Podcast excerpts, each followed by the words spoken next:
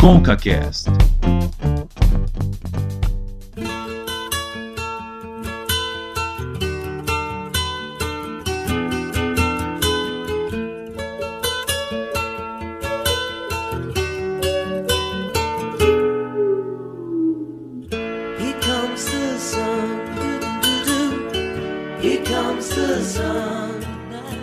Começando o ConcaCast episódio 23, eu sou o Cauê Martinelli. Todas as semanas estou acompanhado dele, o argentino mais querido do Brasil, depois de Maradona. Tudo bem, Davi? Olá, Cauê. Eu acho que realmente eu sou mais querido que Maradona. Mas não é porque não é porque tenha mais pessoas que, que gostam de mim, simplesmente porque não gostam de Maradona. Então, É, faz total sentido.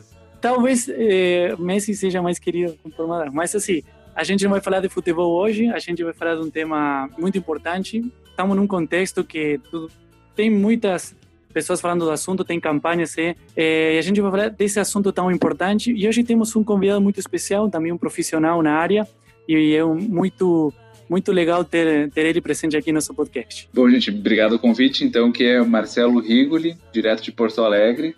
Eu sou psicólogo, né? Trabalho com psicologia clínica e com pesquisa na área clínica de estresse e trauma, né? Onde fiz meu mestrado, meu doutorado, todo em cima dessa área. Né? E trabalho com terapia cognitivo-comportamental. E, feliz ou infelizmente, acabo lidando muito, muito frequentemente com essa temática aí que a gente vai falar hoje. E, bom, pra quem quiser também, o Marcelo participa do SciCast, que é um podcast que fala de ciência, ele tá lá. Né, nem sempre em todos os temas, né, Marcelo? Porque fala de ciência de uma maneira bem abrangente, mas tudo que se remete a, a questões, é, não sei se emocionais ou mentais, vamos colocar assim, mentais, Uhum. você tá ali como psicólogo, né? Eu até brinquei antes de começar o podcast que eu acho que todo podcast deveria ter um psicólogo full time. Porque a gente dá umas Sim. viajadas aqui muito loucas, entendeu? Pelo menos para cuidar um pouquinho, né? É. Dos outros. Ou pra cuidar do nosso público, né? Que é muito louco, às vezes, de ouvir a gente. Mas tá tudo certo. E é importante, o Cauê e Marcelo também, falar para nossos ouvintes que a gente quer falar e pensou realmente falar do suicídio de um jeito diferente. É, além de uma questão psicológica individual, a gente pensou falar uma questão social. E quem tem a ver isso com o suicídio? É, e, e é curioso porque a gente fala muitas vezes em desigualdade, a gente vai discutir isso, mas países super desenvolvidos como Japão e Coreia do Sul têm altos índices de suicídio, né? Bom, tem muita coisa pra gente falar sobre isso e a nossa conversa começa agora. It's alright.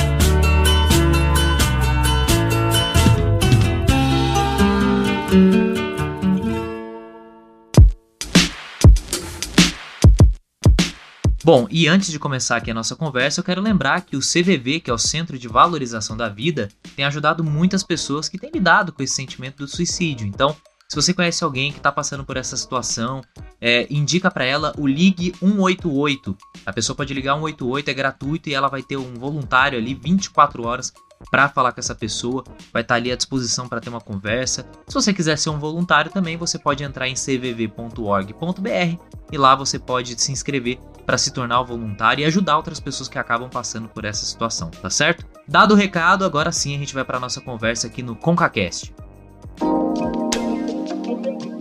Bom, é, quando a gente fala de suicídio, é interessante a gente pensar também nas questões sociais que envolvem isso. É lógico que a gente vai passar por alguns aspectos, é, creio que psicológicos, até o Marcelo está aqui para ajudar a gente nisso, mas também nessa discussão social. Eu vi um estudo lançado por uma revista científica brasileira, né? é, fala a respeito dessa questão psiquiátrica e psicológica, inclusive.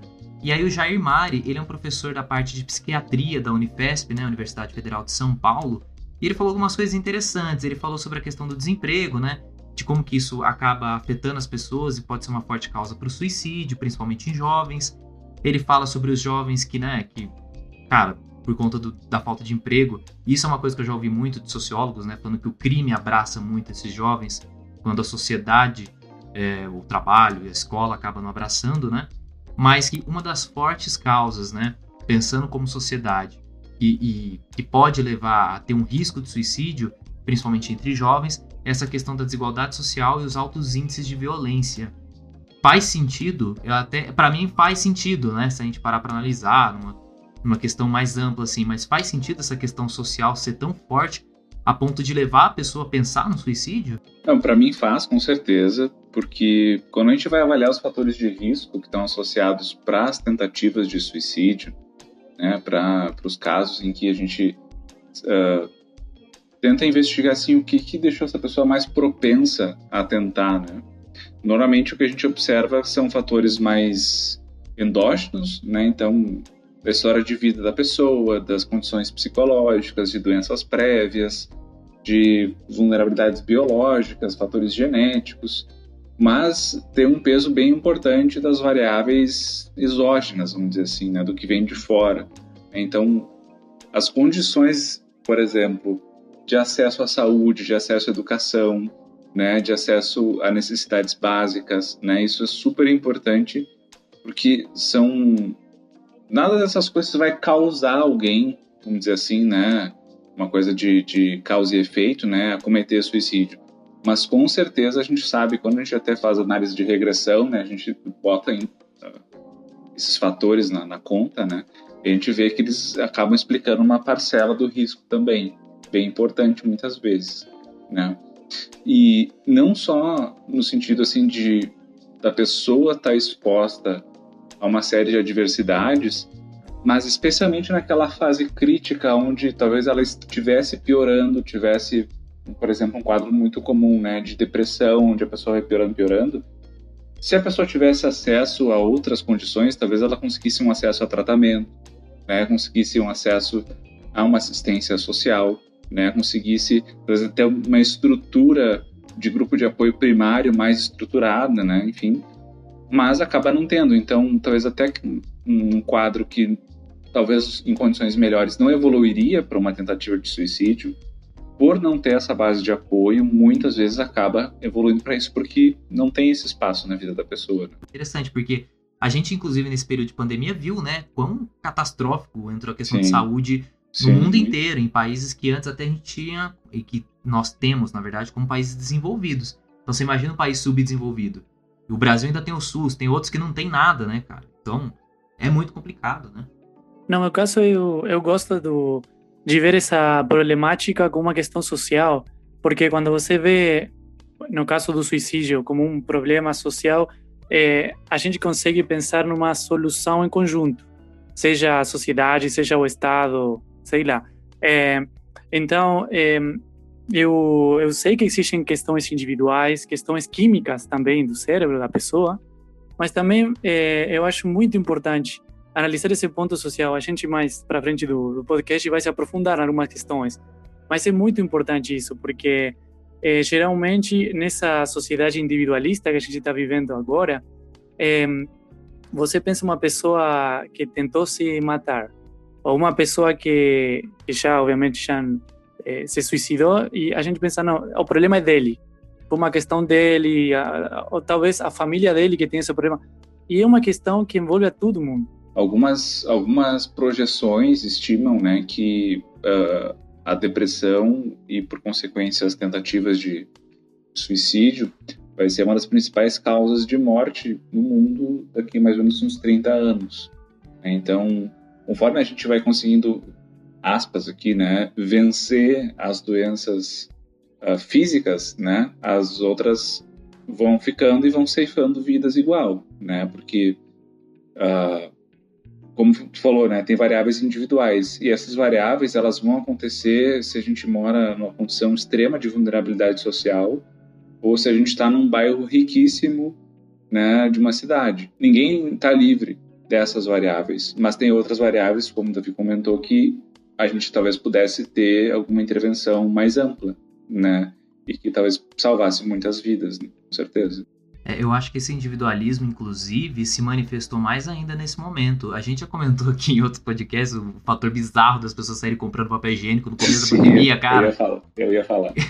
Maluquice, cara. Ou não sei quem se lembra aí da greve dos caminhoneiros, a Sim. galera pô, a, a, voltando aos poucos o combustível, a galera fazendo fila, dormindo em posto de gasolina, entendeu? Então essa coisa de você não olhar para o outro, né? E, e, eu, eu já eu tenho as chamadas entre aspas crises, tá bem entre aspas crises, que eu comento com alguns amigos. Às vezes eu tô em algum lugar assim e eu vou comprar sei lá tal coisa. Eu falo, cara, aqui no Brasil as coisas são tão caras, eu queria tanto poder uhum. ir para outro país e não sei o quê.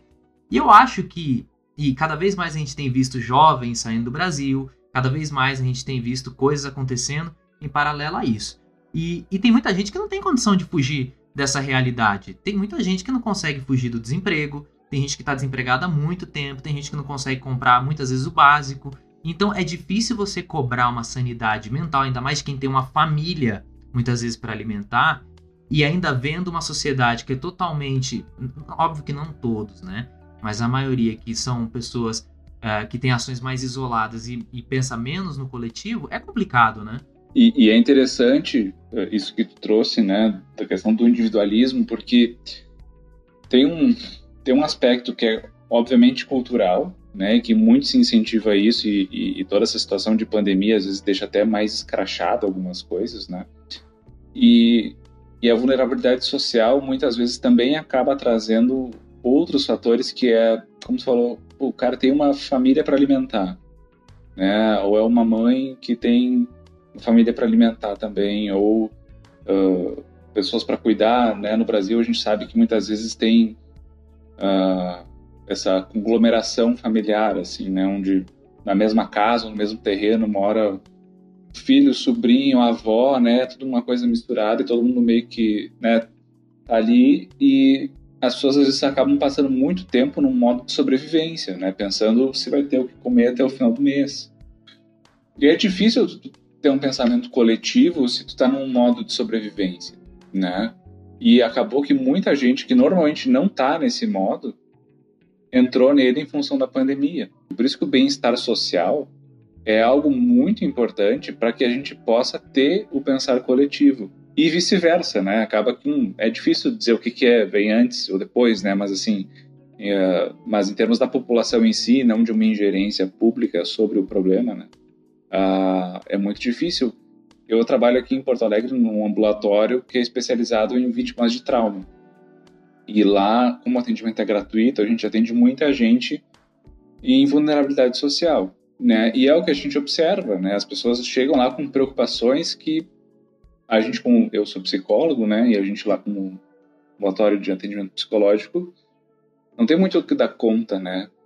Uh, às vezes são problemas que um assistente social muito melhor faria. Não, e que, que é importante o que você fala, Marcelo, porque eu, eu, sem desmerecer as campanhas eh, de prevenção ao suicídio, né, porque eu acho que são muito importantes, mas muitas vezes tem consignas assim, tipo, tem que falar, tem que contar como você se sente, e tem situações tão extremas, é, como você falou, um cara que tem que levar é, comida na mesa para os filhos, um cara que já não, não, não tem trabalho, que não consegue trabalho, que tem tanta, tanta coisa para pensar que você chega nele e fala, tem que falar, tem que contar como você se sente. E o cara vai falar, mano, não tenho tempo para pensar, eu tenho que trabalhar para alimentar meus filhos.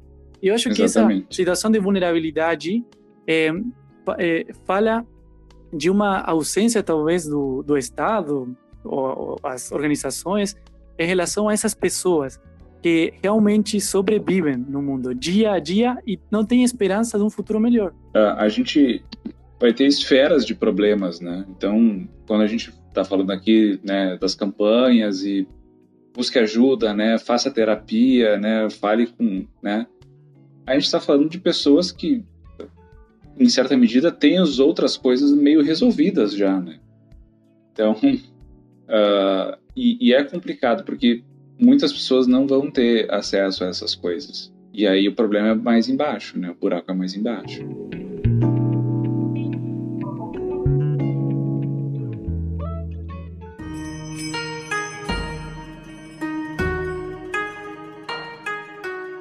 Bom, a gente tá, a gente falou sobre essa questão da vulnerabilidade social, mas a gente tem um outro lado que me chamou muito a atenção, é que no ranking lá de países com maior taxa de, de pessoas, né, cometem suicídio por população e tudo mais, a Coreia do Sul tá no top 10 e o Japão tá no top 20. E cara, eu, eu não fazia ideia, porque o Japão, na verdade, se parar pra pensar, é uma referência de tudo que é bom aqui quase no Brasil, né? Olha os japoneses lá na Copa do Mundo, uhum, pegando bichinho, sim. que belezinha. Olha como é educado. Ó, o japonês é bom de matemática, é bom de ping-pong. O, o, japonês é tido como exemplo de, de pessoa, inclusive, correta e tudo mais. Sobreviveu às bombas e, e é, saiu é. o país pra frente. É, o país foi pra frente depois de Hiroshima e, tudo, e Nagasaki e tudo mais. A, agora, a, a, questão que eu, que eu coloco é por que, que será que esses países eles entram muito? Eu já ouvi falar que tem muito a ver, inclusive, com essa coisa deles serem tão certinhos que existe uma pressão social muito grande, entendeu? Acho que principalmente no Japão tem uma coisa de honra ali, eu não posso desonrar meus familiares. Claro, a gente não se aprofunda muito porque não é a nossa realidade, né? Mas o que a gente sabe é que tu tá no caminho certo do teu raciocínio, né? Então essas questões de rigidez social, né? E de exigência, né? E junto com essa exigência vem a questão da vergonha, né? Então isso acaba são fatores de risco em qualquer situação, né? E assim como a gente pensar alguém aqui que tem vulnerabilidade social no Brasil e olha para o seu futuro e não vê nenhuma chance de melhora, alguém numa sociedade dessa super exigente que vê que tipo já já estragou a vida porque não conseguiu emprego tal, porque foi, enfim, não seguiu a carreira tal, também vai olhar para frente e não vai ver perspectiva de uma vida melhor, né? Então, assim, a pessoa está descontente com onde ela está e não vê chance de melhora. Isso causa um, uma, um, um, psicologicamente, agora entrando nesse âmbito, que a gente chama de desesperança, né? E desesperança é um dos maiores fatores de risco para tentativa de suicídio.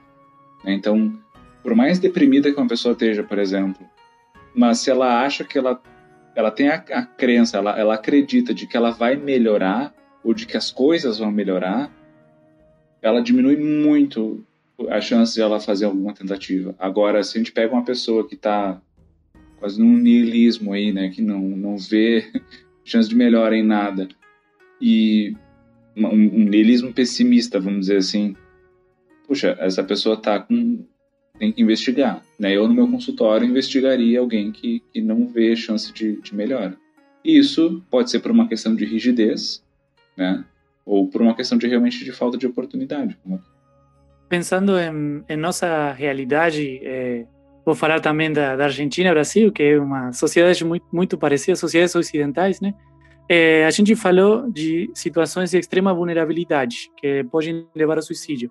Agora é importante, né, porque a gente está falando de é, classes mais é, pessoas que se sentem mais confortáveis, que têm muita coisa resolvida. Estou falando uma pessoa de classe média ou classe média alta. É, e, e, isso que isso que você falou da, da rigidez, eu penso em famílias tradicionais. É, vou pensar um exemplo assim, família de médico. É, o filho tem que ser médico, porque o pai é médico, porque o avô é médico, o tio é médico. É, um outro exemplo, é, eu sou seu pai, trabalhei tanto para você ser alguém na vida. E aí já joga pressão no cara ou na menina de estudar alguma coisa é, para ser alguém na vida, entre aspas, né? Porque todos somos, né? independentemente do título. Então, eu vejo que talvez a nossa sociedade não é tão rígida como a sociedade do Japão, mas tem aquilo, né, da, da pressão social, é, de exigir ao cara é, ter aquele título, é, o êxito constante, e, e, existe, existe nos nossos países também. Mas é, a questão do Brasil que eu percebo é que cada vez mais as pessoas e isso acho que é um processo também que tem a ver muito com a mulher, da, da transformação social que a mulher teve, que é a, um foco muito mais em carreira, em outras coisas. Então, às vezes, um, uma família tem um filho, não tem mais uh, vários filhos, igual se tinha antes, aquela preocupação de. Não, às vezes prefere ter um filho e dar uma condição boa de vida para ele, né? E, do que você ter vários filhos e não conseguir necessariamente dar a condição igual para todos, né? Então, a pressão acho que se sucede naquele filho muitas vezes, pensando obviamente numa classe média, até numa, numa classe C, assim, eu acho que isso é possível de acontecer. É, é muito forte também, né? E tem o outro lado da extrema pobreza da, da criança, do adolescente que tem que sair para trabalhar muito cedo, né? E, e ele se vê na, na situação de muitas vezes sustentar a casa, ajudar o pai, ou no caso de não ter um pai, ou no caso de não ter uma mãe, ajudar em casa, ser às vezes o, o cara que vai prover com, com 15, 13, 12 anos, e a pressão muito grande. Então a gente tem dois extremos, né, de pressão social. Não, isso que o Davi estava falando antes, né, da, da, da rigidez da estrutura familiar e, e, das expectativas, né. Aqui no Rio Grande do Sul, um grupo de risco que a gente tem para suicídio, por exemplo, são homens uh, idosos, né, e que uh, por às vezes se encontrarem, depois de uma vida de patriarcas, vamos dizer assim, se encontrarem numa situação de bom, tem que usar fralda geriátrica, a minha filha tem que me dar banho, e aqui, né, especialmente no interior, é o pessoal tem muito acesso à arma de fogo, né? Uma das principais formas que os homens usam para se matar, né? E, e, é muito comum a gente ver casos onde homens da terceira idade, acima de 70, 80 anos, cometerem suicídio porque uh, acham incabível uh, eles viverem uma vida onde eles são um peso para os outros, onde os outros têm que cuidar deles, né? Eles sempre cuidaram dos outros, enfim, né? E vai lá e então assim é um dos grupos de risco que às vezes a gente não imagina, né? A gente imagina pessoa comete suicídio às vezes jovem, uh, deprimida e, né? Enfim. Você não pensa, né, que um cara no final da vida, ah, o cara não é, mas é curioso isso que você falou. Eu já conversei uma vez com, eu entrevistei uma, uma senhora ela tem um projeto sobre envelhecimento lá na Universidade Federal de Santa Catarina. Uhum. E ela e ela tava falando a respeito disso, da dificuldade maior que o homem tem de envelhecer, o homem mais antigo, vamos dizer assim, né? Do que a mulher, porque o homem ele vivia fora trabalhando, pensando numa sociedade mais uh, anos 80, talvez anos 90 ainda tem um pouco disso, mas é, o homem trabalhando fora e a mulher em casa cuidando das crianças, né? Aí o homem chegava em casa, não tinha aquele contato profundo com a família. O, o objetivo dele, vamos dizer assim, era trabalhar e, man, e, manter a família. É isso que se tinha, né, como visão. E aí o cara aposenta, ele não trabalha mais, então ele, a função dele foi perdida. Ele não consegue se encontrar no ambiente de casa como uma mulher que ou ficava mais em casa, ou mesmo hoje ainda tem muito esse pensamento de a mulher acaba ficando mais em casa fazendo tarefas domésticas não que seja uma obrigação, mas é o que acontece ainda muito. E o homem acaba ficando um pouco mais fora. O homem é quem vai mais pro futebol. O homem que, que tem aquela visão, eu preciso sair e não sei o quê. Então, eu acho que tem muito disso também, né? Não, e, e, e é isso, porque é, aí entra aquela questão do que o machismo também atinge o homem. Eu sei que talvez muitas pessoas não, não concordam, mas eu, eu penso nesses exemplos que vocês estão falando, é, e essa criação daquele super-homem, né? Homem provedor, homem que pode sozinho, homem que sempre vai resolver as coisas, homem que não chora, que não é sensível. É... é já, tem a, já dizia a música, né? Porque o homem não chora, já tinha a música já. Então, é, imagina um, uma, uma pessoa que se criou a vida inteira com isso de que eu vou sustentar minha família, eu não vou chorar, eu vou ser o provedor, e se encontra uma situação de idoso, não vai trabalhar, porque não pode já. É, como você, Marcelo, falou, a, a filha tem que dar banho nele. Então, uma pessoa que por tantos anos e, e, com o apoio da sociedade, do sistema, criou essa ideia de que ele tem que ser super poderoso, chega um momento que, cara, imagina, o mundo mudou para ele. E, e, eu acho que essa questão do machismo e aquele debate que agora estamos vendo que se está dando em relação ao machismo é muito importante, porque também discutir o machismo e discutir que o homem não tem que ser aquele super-homem é uma liberdade para nós que somos homens, né? E a gente está mudando aos pouquinhos, mas é muito assim ainda, né? Infelizmente. Então, tem papéis muito rígidos atribuídos. E esses papéis, eles estão vinculados a uma coisa muito importante para a gente no aspecto psicológico, que é uh, o sentido, né? De por que, que a gente está aqui.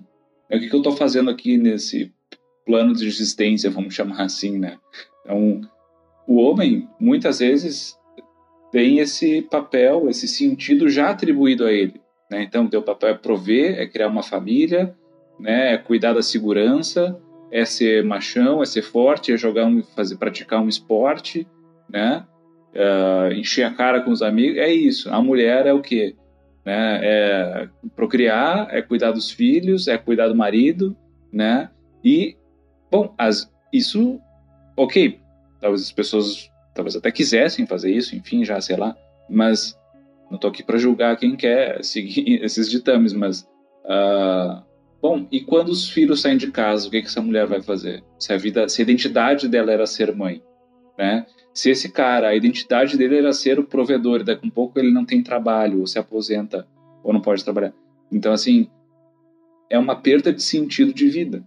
Né? Então, por que, que eu tô aqui se eu já não tenho meus filhos para criar, eu não tenho ninguém para prover, né? Eu não, não consigo ingerir, é, tem gerência sobre o meu corpo mais às vezes, né? Então isso gera uma quebra e não tem a flexibilidade de pensar, bom, agora tá, beleza, passou essa fase da vida, agora eu vou curtir agora eu vou Ah. viajar, quer dizer, agora não dá pra viajar, né? enquanto. Mas assim, Uma pena. quando vou, né? Então assim, bom, aí parece que se é tão rígido assim, aí eu não consigo achar novos sentidos pra minha vida. Então por que, que eu vou ficar por aqui? né? Então aí vem o risco da desesperança e de suicídio de novo. É, não vamos incentivar os idosos não a viajar nesse momento de pandemia, Marcelo, por não, favor. não, não, não. É, é quase um para-suicídio, né? E viajar É, agora, é. assim. né?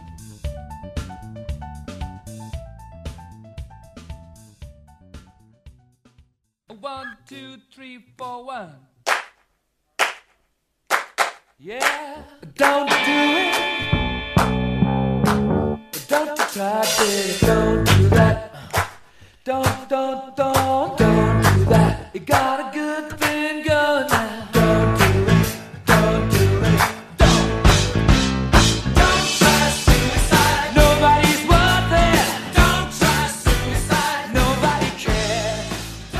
Só, apenas aí, apenas aí um, um, um dados. É, no ano 2001 a Argentina viveu uma crise muito importante, uma crise econômica e social.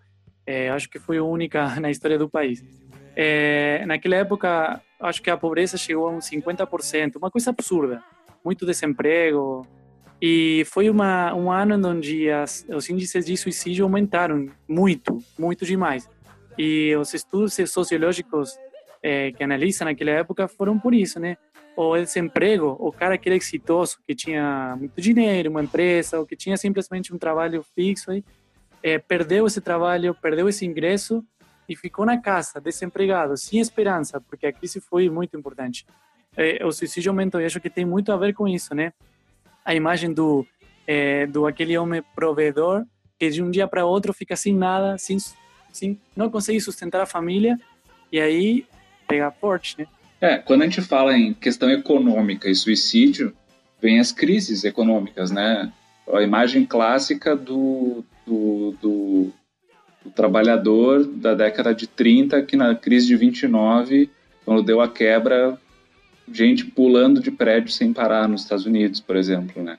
Esse é um exemplo clássico, né? De quando a questão econômica e social quebra, quebra a nossa expectativa de estabilidade para a vida, né? Então, Plano putz, Collor, né? agora Nos anos plano 90. Collor. Porra, meu, meu avô foi um dos grandes afetados do plano Collor. Ainda bem que ele não fez nada, mas ele podia ter querido fazer, assim.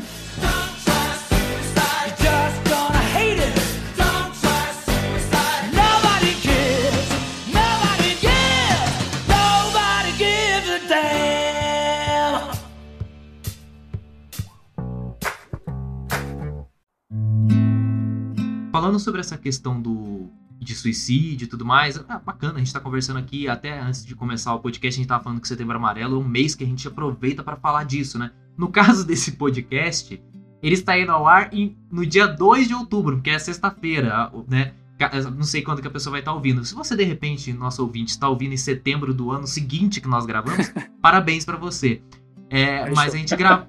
Mas a gente gravou no setembro amarelo, a gente tá gravando em setembro, não- né? Gente Ainda é. Ainda Aí tá Último é- dia, mas é último setembro. dia. Pra nós é setembro amarelo. Mas se fala muito sobre suicídio. Eu acho que é a época que a galera aproveita, porque é um assunto ainda que é meio tabuzão ainda pra falar, né? Por que, que será que rola muito esse. Não sei se é preconceito, esse medo de falar de suicídio. É medo até de incentivar o suicídio? Rola? Será isso? Cara, a gente sabe que é uma questão bem cultural, assim. Tem várias culturas onde o suicídio ele não é um tabu. Né? Por exemplo, a gente estava falando das sociedades orientais, né, como o Japão. Né? O, Japão chega na sua cultura mais Japão medieval, por exemplo, era ritualizado, inclusive, né, o suicídio como harikiri, né, como uma, uma prática de tipo, bom, trouxe espada, vergonha né?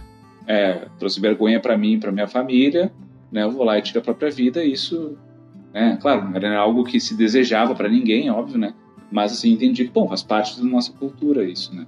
Hoje não. Hoje a gente vê isso quase como um, sinônimo de fraqueza, de, bom, não deu conta da vida. Isso vem muito do que, acho, não lembro se foi o Davi que estava falando antes ou, ou ou fui eu? Não, acho que foi o Davi. A questão individual, individualista, né? Então, se a pessoa decidiu tirar a própria vida, é porque ela não deu conta de lidar com o mundo, né? E eu tô dando conta, meu vizinho tá dando conta. Então, quem tentou suicídio é porque fraquejou, né? Não conseguiu dar conta. É, eu vejo nisso aí, é, me faz pensar, na verdade, é, talvez uma pouca aceitação do fracasso, talvez. É, e eu, é, isso é um problema que nos atinge a todos. Eu acho que ninguém gosta de fracassar na vida, ninguém, é uma coisa real.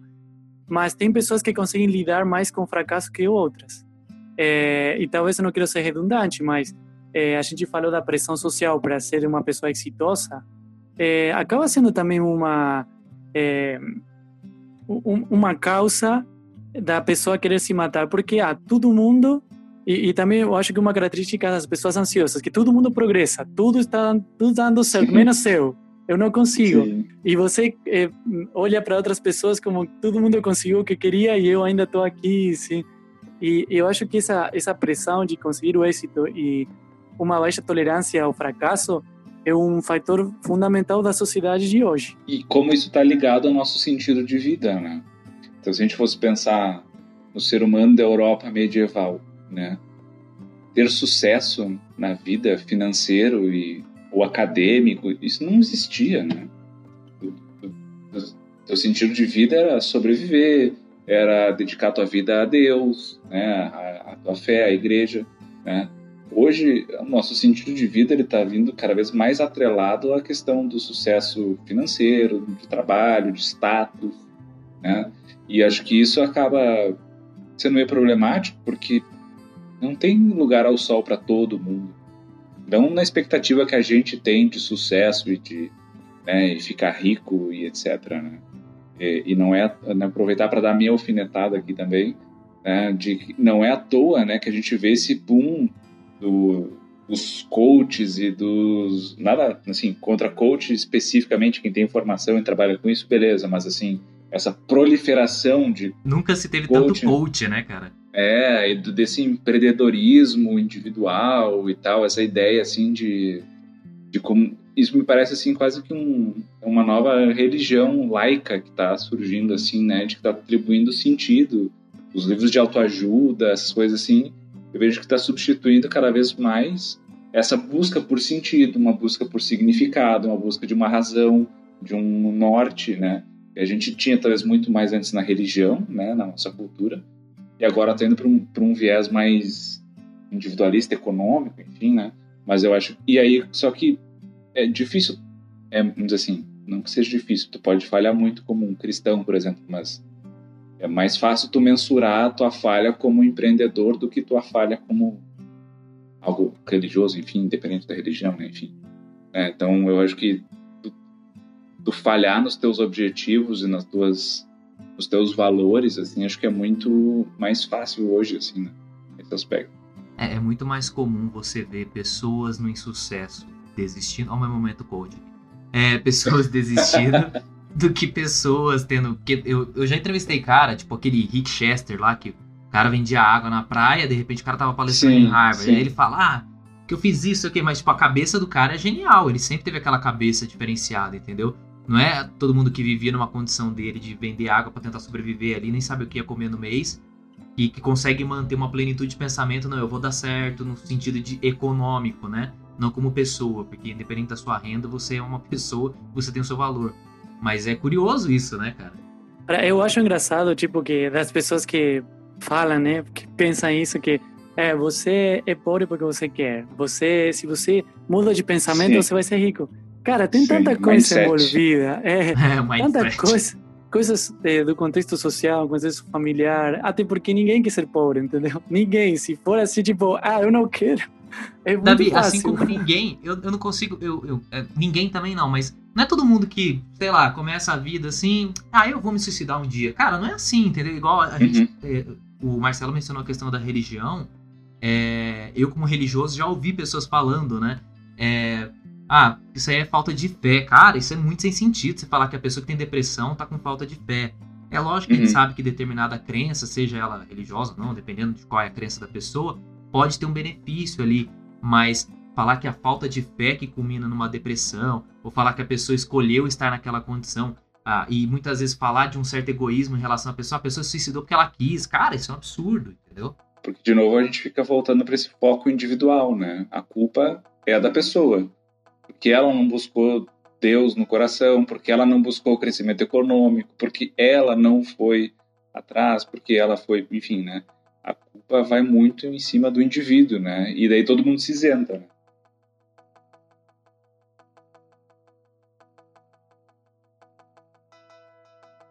Ô Marcelo, deixa eu te perguntar uma coisa. Você, é, você falou que lida com traumas e tudo mais, mas obviamente você já deve ter lidado, ou pelo menos é, estado perto de situações que, que a pessoa está num estado tão crítico, psicologicamente falando, que ela cogita ou chegou até a comentar contigo como sendo psicólogo que ela pensou no suicídio ou já tentou tirar Uhum. a própria vida. É, qual a tua experiência como PhD em psicologia, um cara que atende pessoas até, é, você, qual que será que são os motivos que mais levam as pessoas, na tua, na- obviamente no teu contato pessoal, que você percebeu que, que levava muitas pessoas a pensar em suicídio? Você consegue mencionar algumas coisas pra gente? tem, tem vários fatores, né? Até pela idiosincrasia da vida de cada pessoa.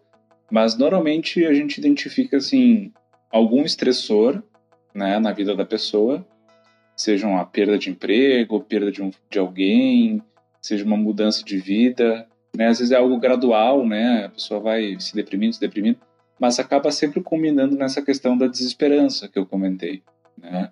Então, normalmente é alguma coisa que acontece na vida da pessoa que faz com que ela não veja futuro, que a gente chama de visão de futuro abreviado.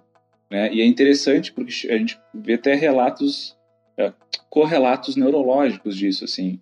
A, a parte do cérebro da pessoa, que é o córtex pré-frontal aqui, que faz essa visão de futuro, por exemplo, a gente, a gente pensa assim, ah, hoje é, está gravando aqui, hoje é uma quarta-feira, né? Sei lá, fim de semana eu vou fazer tal coisa, Aí começa outubro, não, para outubro eu estou planejando isso, isso e aquilo, meu Natal eu quero fazer tal coisa. Isso a gente tem essa capacidade. E essas pessoas, a gente, quando pergunta assim, o que tu vai fazer semana que vem, como é que vai ser teu, teu mês que vem, elas, não sei. Tá, mas vamos pensar junto. Eu não consigo pensar, né? Então, assim, a pessoa realmente, ela não consegue, é como se ela ficasse cega pro futuro, sabe? E isso faz com que a expectativa de que algo bom aconteça não exista, porque ela não consegue nem ver o que de ruim vai acontecer. Imagina ver o que vai de bom. né? Eu que, queria eh, pontualizar e focar também, aprofundar nessa pergunta do Cauê, porque, como eu disse no começo, eh, tem as campanhas que, que dizem assim, fale, fale do seu problema, tem que contar o que você está sentindo. Eu já passei por momentos assim de angústia muito eh, profundas, que em algum momento eu pensei, tipo, cara, não quero continuar. Eu pensei, sinceramente. Eh, tem pessoas que sofreram isso ainda pior, porque tentaram fazê-lo. Como você consegue falar com essa pessoa que realmente não não consegue enxergar uma solução? Porque isso que acontece, uma pessoa que vai se matar é porque, cara, não tem jeito, vou me matar, não tem solução nenhuma. É, eu penso assim, falar para as pessoas, falem do seu problema, sim, é muito simples, mas realmente a pessoa que, tá, que está pensando em se matar porque não, não tem uma esperança nenhuma, não consegue falar, não consegue expor o problema. Como, como eu, é, uma, uma pessoa é, que tem talvez um conhecido, um parente, um familiar, amigo, que está passando por esse momento, como eu consigo é, com essa pessoa, é, me aprofundar no assunto, tentar é, entrar em razão com essa pessoa? É ótima a tua pergunta, porque esse é um dos grandes desafios que a gente tem, né? Que é se como se conectar com alguém que está desconectado de si mesmo, né? E uma coisa muito bacana é perguntar para a pessoa como é que ela tá, o que, que ela tá sentindo, né? Tentar ser validante nas coisas que tu fala, em que sentido de reconhecer a emoção, né? Dizer assim, imagino como é que é difícil isso para ti, né? Porque, como você falou, se a pessoa chegou no ponto onde ela tentou ou está pensando em tentar, é porque ela não. Ou ela está sentindo uma dor tão grande que é melhor acabar com tudo mesmo, ou ela não consegue ter uma visão de futuro. Mas uma coisa que ajuda muito é a gente se fazer disponível, né? Então, assim, como é que eu posso te ajudar, né? Como é que eu posso né, te auxiliar? E buscar ajuda também, né? Então, se alguém, se, se quem está ouvindo a gente agora, está tentando ajudar alguém não está conseguindo, pede ajuda para alguém para tentar ajudar essa outra pessoa, seja profissional ou não. Né? A gente também não precisa tentar lidar com isso sozinho. Né? A gente na clínica, né, a gente que é treinado para isso, a gente não tenta lidar sozinho. A gente sempre compartilha com a família, até por uma questão ética, né, da pessoa estar tá em risco, né? Mas assim, normalmente a gente, eu sou psicólogo, né, eu tento encaminhar para um atendimento com um psiquiatra, né? Tento uh, colocar essa pessoa em contato com outros uh, outras pessoas ou outros profissionais também. Né? Então a gente cria uma rede para cuidar dessa pessoa. Né? Então não tentar sozinho é uma coisa, tentar acessar um nível emocional essa pessoa e se fazer disponível, né? E lembrar que não é fácil e a gente muitas vezes não vai ter muito o que fazer também, né? Um, um, nesses casos a gente sempre diz que a gente está tentando comprar tempo para essa pessoa, porque a gente entende o suicídio como uma, como uma estratégia ruim de resolução de problemas. Aquela pessoa ela não consegue ver a solução ou ela está sentindo uma dor tão grande que ela não vê a saída. Só que isso é transitório, né? Toda emoção é transitória e todo problema também é, né?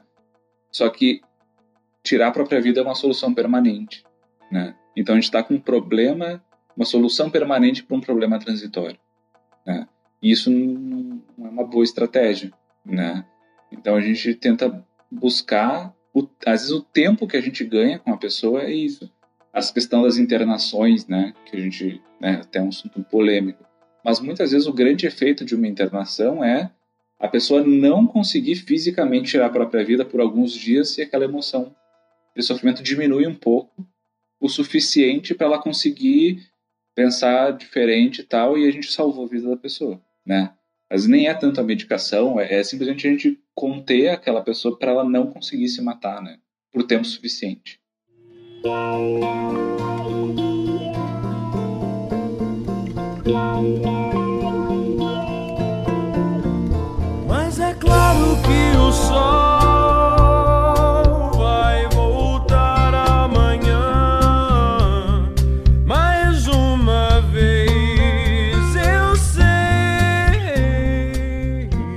Acho que eh, essa, essas dicas ou conselhos são bons e já para para ir encerrando o assunto, eu acho muito importante validar esse trabalho dos profissionais da saúde mental. É, eu acho que a, gente está nos 2020, mas ainda tem muita resistência, né? A, a terapia, é psicólogo, psiquiatra, é, e acho que é, é, e assim como quando tem uma dor de barriga, você vai para o médico, quando você se sente mal, Sim. tem que ir para o psicólogo. A mesma coisa, porque o corpo é uma coisa só. Mente, você tá nesse exato. nível, Davi? Você é, tá com dor de barriga, você tá indo pro hospital já, cara? É, se tá, tá muito intenso, eu vou. Entendi. Mas isso você falou faz total sentido. E eu até queria aproveitar, Davi, isso que você falou aí, tem o CVV, né? Que o pessoal pode é, pode ligar, é 188, é gratuito, tem atendimento 24 horas. Quem quiser pode ser voluntário do CVV e conversar e tentar ajudar. Né? Não é simplesmente quero ser voluntário, você vai se inscreve, tem um treinamento e todo o processo, né? Mas, hum. inclusive, acho que para se inscrever, né, Marcelo, acho que pode ser pelo site, tem você jogar no Google é, CVV. É. Né, não precisa ser da área da saúde, né? É um voluntariado aberto, assim mesmo. E bom, o Marcelo participou com a gente. Se você quiser ouvir mais vezes o Marcelo, você pode ouvir esse episódio, obviamente, quantas vezes você quiser.